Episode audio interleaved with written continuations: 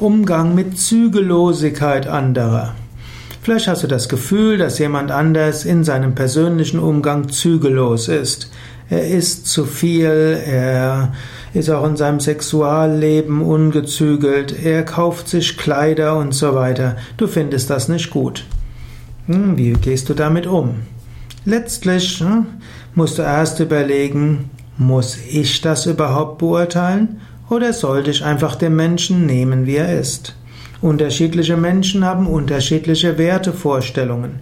Was für dich Zügellosigkeit ist, muss es für den anderen noch lange nicht sein. Natürlich, wenn es ein kriminelles Verhalten ist, ist es eine Sache für Polizei und Staatsanwaltschaft. Wenn jemand andere Menschen ausnutzt, muss man vielleicht andere warnen. Wenn jemand über die ethischen Richtlinien seines Berufsstandes verstößt, zum Beispiel bei Psychotherapeuten wären das sexuelle Beziehungen zu den Klienten.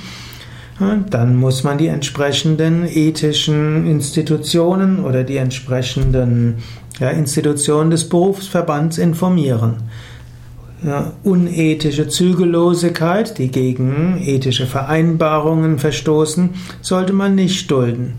Aber ansonsten sollte man sich bewusst sein, Menschen haben unterschiedliche Wertvorstellungen, Menschen haben unterschiedliche Weisen, ihr Leben zu leben, und das ist auch gut so. Dafür haben wir das große Glück, in einer pluralistischen Gesellschaft zu leben.